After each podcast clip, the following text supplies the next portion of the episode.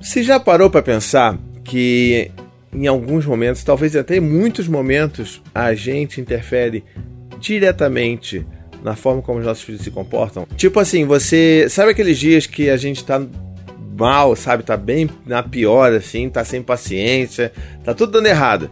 E são justamente esses dias que os nossos filhos também estão mais uh, desafiadores, para dizer de uma forma educada.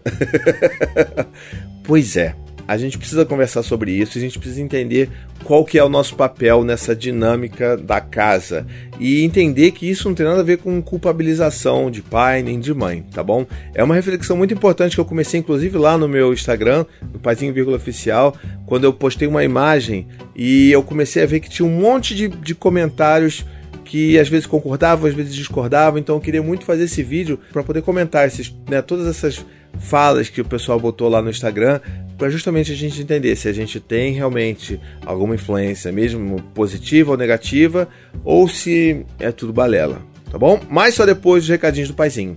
E nos recadinhos do paizinho de hoje eu queria só lembrar você, caso você não saiba, que eu tenho uma loja Pois é, na minha loja eu vendo meu livro e também vendo um monte de camiseta super bacana, tá bom?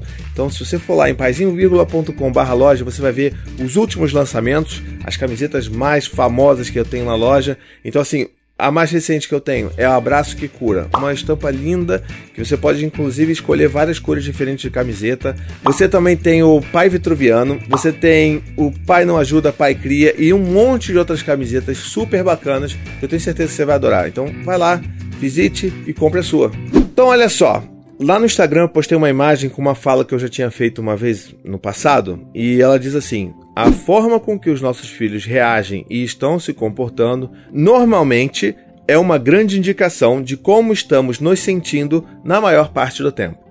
Criar filhos é olhar para dentro o tempo todo. E aí, o que você acha disso? Eu queria que você pensasse um pouco sobre isso agora.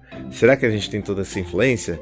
Ou será que isso é só um recurso para culpabilizar pais e mães? Acontece assim, uma das coisas que eu acho que a gente precisa combinar aqui é que o meu trabalho aqui eu não, não busco culpabilizar ninguém, porque eu acho que a culpa é um sentimento que é muito paralisante que a gente não tem que ativar esse tipo de coisa. Se eu não quero usar isso como recurso para educar os meus filhos, definitivamente eu não vou querer usar isso como recurso para acionar as pessoas que me acompanham, né? Então, assim, não tem nada de culpabilização nisso. Mas, na verdade, o que a gente tem que fazer é um processo de avaliar internamente e entender como que essa mensagem impactou a gente. A gente pode sim se sentir culpado lendo uma mensagem dessas, mas é importante a gente entender o que, que causou essa culpa. Será que a gente está se sentindo muito aquém do que a gente gostaria de estar fazendo com os nossos filhos? Será que a gente está tão sobrecarregado que a gente gostaria de estar né, levando uma vida mais leve com os nossos filhos e não consegue. E aí, quando a gente lê isso, isso lembra a gente das vezes que a gente errou e aí a gente se sente culpado? Pode ser. Mas uma coisa que eu quero dizer para você, com toda certeza, é que todas as vezes que você se sente culpado, você não vai focar em encontrar uma solução. Você não vai focar em descobrir novas dinâmicas ou ferramentas ou estratégias que vão ajudar você a educar o seu filho de uma forma mais coerente e controlada, digamos assim. Então é importante que a gente separe a culpa desse processo, né? E às vezes a gente até precisa de ajuda terapêutica para conseguir, quando a culpa é tão grande assim, e entender que isso daqui é um processo de responsabilização emocional. Mas o que você quer dizer com responsabilização emocional? Calma, antes de falar um pouco sobre a responsabilização, eu queria só dar um exemplo para vocês do que, que aconteceu aqui nos comentários e que me fez pensar sobre essa questão da culpa. Vamos lá. Esse foi um dos comentários que colocaram. É, um pai colocou assim: Não há como generalizar. A criança é produto do meio em que vive. Família, escola, vizinhos, TV, celular. Tudo isso afeta a personalidade. Culpar única e exclusivamente os pais me parece simplista demais. E eu, de fato, concordo com essa pessoa. Eu entendo que se a gente colocar a culpa em uma pessoa, em X, Y, um fator X, Y, Z, é realmente você tornar a discussão muito rasa. E é por isso que eu quis provocar essa discussão, para as pessoas refletirem e entenderem até onde a gente pode ir com os nossos filhos e qual o tamanho da nossa responsabilidade. Que não tem nada a ver com culpa, tá? E assim, de novo, se essa pessoa se sentiu culpada, realmente bateu nela essa culpa. Não estou dizendo que essa culpa não existe. Mas é importante a gente ver que nessa frase a gente está falando uma, muito de como que a gente deveria estar tá olhando para a gente e não tentando resolver problemas dos nossos filhos. E eu vou dar um exemplo para vocês. É, assim, é bem comum quando às vezes eu chego em casa do trabalho, eu tô muito cansado. Por exemplo, a gente acabou de passar o Dia dos Pais. Dia dos Pais é a, é a fase do ano que as pessoas, as marcas, as empresas lembram que eu existo. E aí, obviamente, é aquele momento do ano que eu vou buscar fazer mais conteúdo e tentar conseguir alguma publicidade para poder o que juntar um dinheiro, né? Fazer um pouquinho aqui os boletins ali que estão pagando, estão atrasando, então a gente vai juntando isso tudo. Então, é, uma, é um momento do ano que é muito cansativo, não só para mim, mas para o que está aqui gravando comigo, para todas as pessoas que trabalham comigo dentro da, né, dessa estrutura do paizinho. Então, sendo um período que eu estou muito sobrecarregado, é claro que eu vou acabar perdendo a paciência ou ficando mais nervoso e agitado. Então, você sabe aquela hora assim, putz, eu tenho que ver se esse vídeo aqui foi aprovado pelo cliente. Caramba, e agora? Aí vou, tô falando com o Google, não sei o que, como é que foi? Não, tem que fazer alteração. Ai, meu Deus, tem que gravar tudo de novo. E aí você fica naquela tensão. E aí você começa a perceber que os seus filhos também começam a dar porrada um no outro, muito mais, de uma forma muito mais intensa do que os desregulares. E aí você tem que pensar.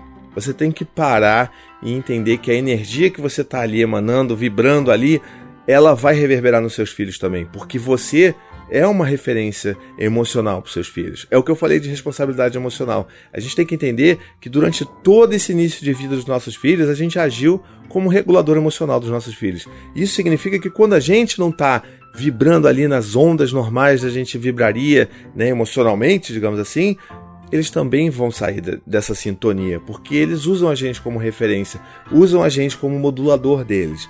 Então, sabe, não é questão da gente se culpar, é questão de a gente parar e falar assim: opa, peraí, tô aqui em cima, né? E é aquela coisa, a gente tá aqui em cima, os nossos filhos estão começando a crescer, e aí a gente começa a brigar com os nossos filhos e fala assim: ó, oh, você tem que estar tá aqui embaixo, cara. Você não tem que subir, mas você continua aqui em cima.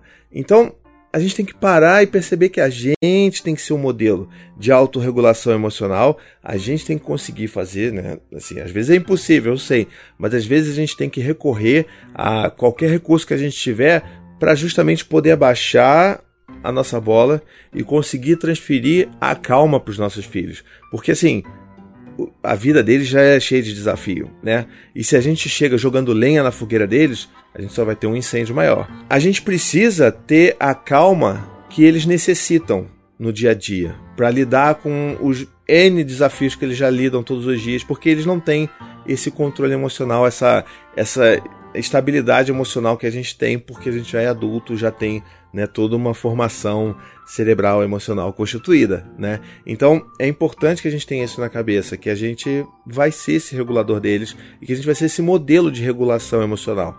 Se a gente está sempre mandando eles se controlarem, respirarem, se acalmarem, mas quando acontece qualquer coisa na nossa vida a gente, blup, sabe, estoura ali a tampa do, do, da panela de pressão, como é que a gente vai cobrar alguma coisa diferente deles? Entende? Então é isso que eu quis dizer com essa fala, e eu acho que é isso que é tão importante da gente entender, que não é questão de culpa, é questão de olhar para dentro mesmo e entender, poxa vida, né? Olhar todas as vezes do passado e falar, caramba, é verdade. Todas as vezes que os meus filhos estavam mais alterados, era porque eu estava alterado também. Pode ser que vai ter dias que eles vão estar mais alterados que você não vai estar alterado. E tudo bem, é normal que isso aconteça também. Porque como essa pessoa disse aqui nos comentários, de fato, você, né, você não é a única coisa que vai fazer para alterar o estado de emoção dos seus filhos, mas você é uma coisa muito importante, entende? Então pode ter alguma treta na escola que a criança já chegou em casa alterada, ela pode estar passando por algum salto de desenvolvimento que você ainda não identificou, mas de, assim, mas é importante que a gente assuma essa responsabilidade, que a gente tem esse papel de ajudar na regulação dos nossos filhos. E é por isso que eu falo que a gente tem que olhar para dentro. Quando, inclusive, nas minhas rodas de conversa eu falo para as pessoas que disciplina positiva é muito mais sobre a gente do que os nossos filhos, as pessoas não entendem de primeira. Mas é exatamente isso. É a gente entender que para educar os nossos filhos, para disciplinar os nossos filhos e ajudar eles a lidarem com todos esses grandes sentimentos da vida deles, que a gente precisa primeiro olhar para a gente. Entender como que as coisas que os nossos filhos fazem, né, impactam na gente, afetam as nossas emoções. Então, assim, a gente precisa primeiro arrumar as coisas que estão aqui dentro, para então a gente dar para os nossos filhos o que eles precisam. É como se a gente estivesse paternando ou maternando de dentro para fora. Inclusive tem um livro muito bom do Dan Siegel que, que é exatamente isso: Parenting from the Inside Out, ou seja, paternando ou maternando de dentro para fora. A gente precisa primeiro né, criar essas consciências internas para a gente conseguir de fato ajudar os nossos filhos. E isso é uma coisa que as pessoas não dizem por aí. As pessoas, na verdade, nem querem ouvir isso, porque elas querem uma solução. Se o meu filho está batendo no outro filho, eu quero uma solução para resolver esse problema magicamente. Se o meu filho não está comendo, se alimentando direito, será que eu deveria estar tá olhando como eu estou me alimentando? Ou será que é um problema que ele tem ou que eu tenho que botar um chinelo na, na mesa para fazer com que ele coma tudo aquilo que eu gostaria que ele comesse? Então é importante sim, não é, não é culpabilização, mas é, uma, é a gente assumir a responsabilidade de que nós somos modelos dos nossos filhos. Vou continuar lendo aqui alguns comentários que, inclusive, corroboram com essa ideia que eu estou tentando colocar aqui nesse vídeo. Uma pessoa falou assim: todo dia, toda hora. Quando me incomoda o fato dos meus dois filhos roerem a unha, quando eles estão mais agressivos um com o outro, quando me respondem de um jeito mal educado, quando não se sentem motivados e por aí vai. Para mim, o grande desafio é não pirar com essa conexão e, na verdade, encarar essas fragilidades de frente e de um modo sereno, para assim mudar e melhorar. Nem sempre é fácil, mas a gente segue, vivendo um dia de cada vez. Que coisa linda que essa pessoa escreveu aqui, né? Eu não estou dizendo o nome das pessoas porque eu não pedi previamente autorização delas, né? Então, se vocês quiserem ver depois, vão lá, tem o um link aí desse post no Instagram vocês acompanhar a discussão lá. Outra pessoa aqui escreveu: Eu sempre penso e estava pensando nisso antes de olhar esse post. Aí, ó, tá vendo? É, comunicação de pensamento aqui é tá, entendeu? Essa revisão constante é essencial, pois o que somos hoje é muito diferente de ontem e de amanhã. E isso acontece com os pequenos porque eles são humanos como nós. A sociedade quer filhos independentes e de alto desempenho, mas na hora de acolher e respeitar, muitas vezes o padrão é tratá-los como se fossem menos que humanos. Parece pesado, mas isso é algo que eu revejo constantemente, principalmente quando estou cansado e, por consequência, mais disperso com o meu filho. Tá vendo? É exatamente isso. É a gente entender que a gente tem essa responsabilidade e não que isso seja uma culpa nossa. E quando a gente começa a entender dessa forma, a gente consegue olhar para isso de uma forma racional e entender como que a gente poderia fazer para fazer tudo isso ser diferente. E tem muito mais aqui, né? Então assim, depois você vai lá e participa também da discussão, mas tem aqui, ó, muito é perceptível como ela fica mais irritada e menos brincalhona quando eu estou em um dia de muito cansaço mental e o estoque de empatia está lá embaixo. O difícil é aprender a lidar com isso e tentar estar sempre o melhor possível para ela. De novo, é a nossa responsabilidade emocional. A gente só consegue oferecer aquilo que a gente tem. Se a gente está esgotado, a gente não vai conseguir transmitir a calma e a paz que os nossos filhos precisam para estar bem durante o dia. E isso vai refletir no comportamento deles. Então, assim, não é porque a gente está estragando ou, ou, traumatizando os nossos filhos, e sim que isso tem um impacto. E todas as vezes que a gente vê os nossos filhos Dessa forma, ao invés de a gente pensar em estratégias para punir, castigar, ou fazer com que aquela criança se quebre, né? Para a gente quebrar a alma daquela criança, fazer com que ela se, se adeque ali exatamente às coisas que a gente está precisando que ela faça, que a gente reveja internamente o que, que a gente pode estar tá fazendo, que pode estar tá contribuindo para ela atuar daquela forma. E você aí? Você já percebeu isso na sua casa também? Deixa aqui nos comentários que eu quero continuar essa discussão aqui. E se você acha, inclusive, que essa mensagem bateu em você aí com uma carga bem forte de culpa, escreve aqui também porque, porque eu quero entender melhor como é que funciona, como é que tá batendo essa culpa em você aí, pra gente inclusive te ajudar a sair desse sentimento tão paralisante para você descobrir outras estratégias para poder né, evoluir e ajudar os seus filhos. Tá legal? Um beijo, até a próxima e tchau, tchau.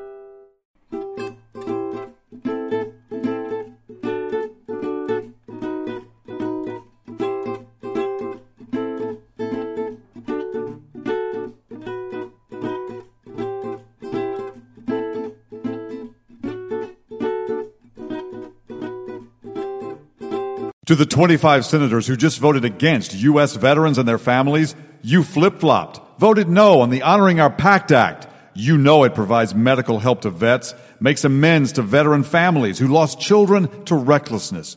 You voted yes just days ago. Why the flip flop? Don't put politics ahead of vets and their families. To everyone listening, contact your United States senators today. Demand they vote yes. Make the Honoring Our Pact Act law now paid for by SO.